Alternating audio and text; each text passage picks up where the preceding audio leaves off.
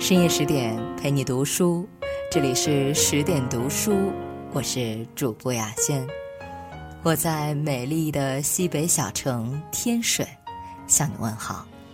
今天要跟各位分享的文章是：年少时看紫薇，看的是温柔体贴；长大后看紫薇，却明白了三个做人的道理。作者陈曦。小时候看《还珠格格》，嬉笑间夹杂着感动。小燕子的行侠仗义，五阿哥的情意绵绵，紫薇的温婉可人，尔康的大侠风范，无不让人向而往之。而在这些角色中，紫薇格外的引人注目。她温柔娴静，才华横溢，灵盼的双眼仿若天上的繁星。但就是这样一个美好的女子，命运却给她设定了九九八十一难。从带着丫鬟独闯紫禁城，到中和心上人喜结连理，这是何其漫长的一条路。这一路，她有过牢狱之灾，被送上过断头台；她挨过刀，失过名。她的一生好似别人的几世。当年看紫薇，总是忍不住垂泪。这个羸弱的女子太不容易了，好在她的结局是圆满的。那会儿只觉得紫薇的结局无非是苦尽甘来，长大后重温经典，才猛然惊觉，紫薇的人生经历更像一本启示录，暗藏着三个做人的道理。第一，即使身处逆境，也要心存希望。壬戌年八月初二，乾隆七年，紫薇出生于济南，其母名为夏雨荷，她的亲生父亲则是当朝天子乾隆。她虽然是皇家之后，却出生于民间，这一切还源于多情的乾隆。那年夏末秋初，正是赏荷时节，乾隆皇帝乔装打扮后来到大明湖游玩。在此巧遇夏雨荷，两人郎情妾意，坠入爱河。相爱时，乾隆与他你侬我侬，还将随身所带的折扇赠予夏雨荷，并攒笔蘸墨在扇子上画了一幅烟雨图，末了还题诗一首：“雨后荷花成恩露，满城春色迎朝阳。大明湖上好风光，太岳峰高胜则长。”相处数日，终将离别。乾隆许诺夏雨荷，不久后定会接她入宫。不成想，他这一走，却是有去无回。夏雨荷盼星星盼月亮，只盼到秋去冬来，也未能等到乾隆。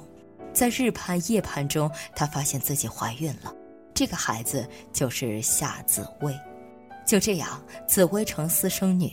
他虽自幼缺少父爱，但母亲却把他教育得知书达理，琴棋书画也是样样精通。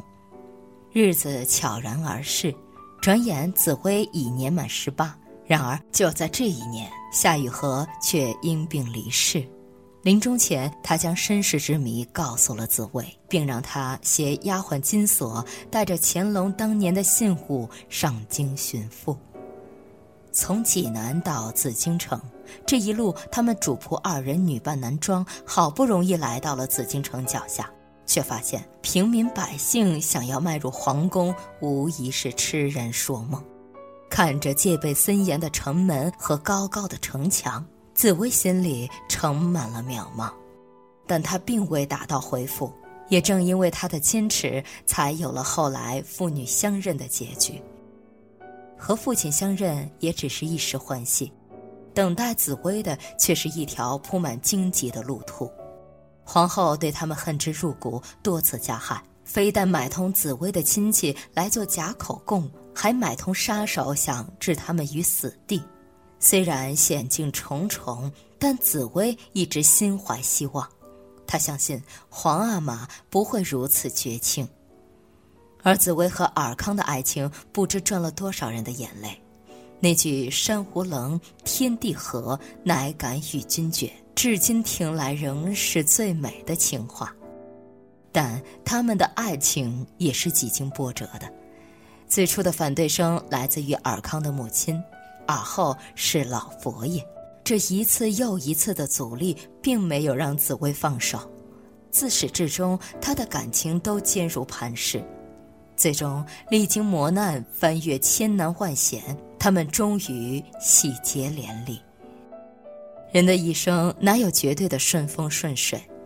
就像一首歌唱的：“阳光总在风雨后，请相信有彩虹。”无论身处何种困境，只要心怀希望，就会有柳暗花明的一天。假如生活给你难题，不要悲观，更不要暗自落泪，相信一切都是瞬息，一切都会过去。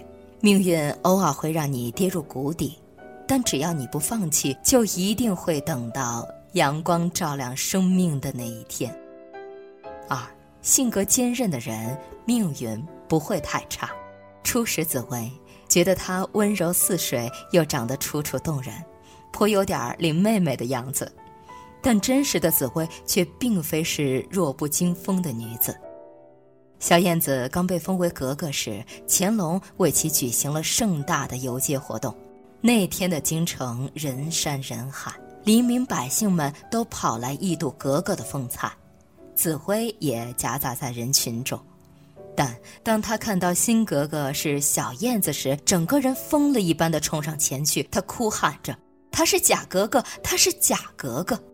侍卫以为紫薇是闹事之人，对他进行暴打，打得紫薇奄奄一息。但他拼着最后一口气爬到尔康脚下，抓住他的衣襟，念道：“雨后荷花成恩露，满城春色迎朝阳。”那时的他没有一点柔弱之感。好不容易，紫薇终于以宫女的身份进入紫禁城，但深宫大院却处处是危机。尤其紫薇年轻貌美，还精通琴棋书画，这些值得赞美的优点，却为她带来了无数的灾难。皇后怕皇上对她动情，百般刁难。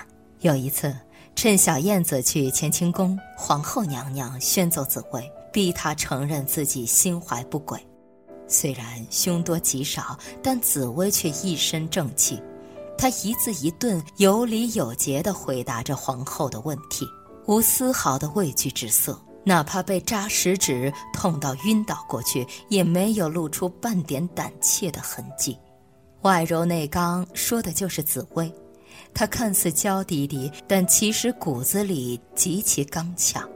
她不畏强权，不惧怕恶势力。当赛亚公主看上了尔康，眼见紫薇的爱人被夺走，情急之下，小燕子跑到皇帝面前，将紫薇才是您的女儿当众说了出来。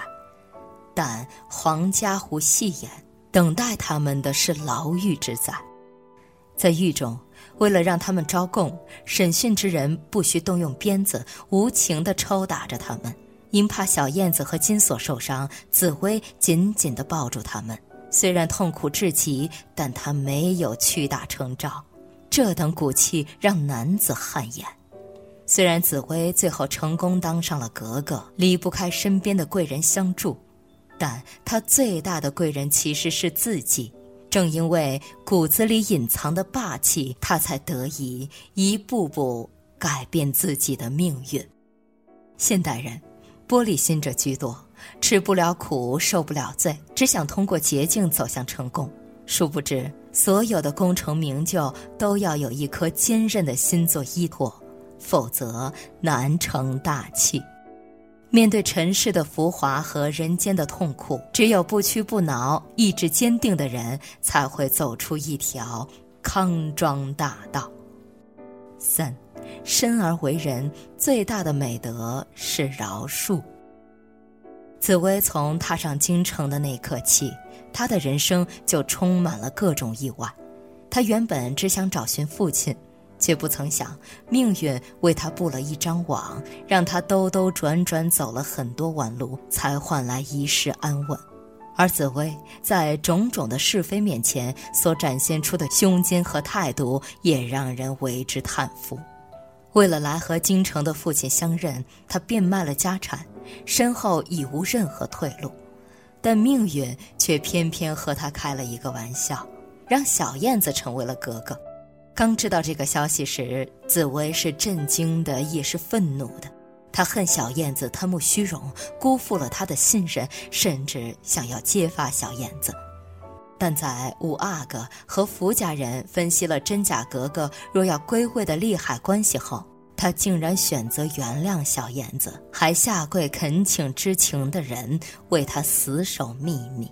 他言辞诚恳地说：“夏紫薇，一个普普通通的老百姓，永远只是一个普普通通的老百姓。”听者无不为之动容。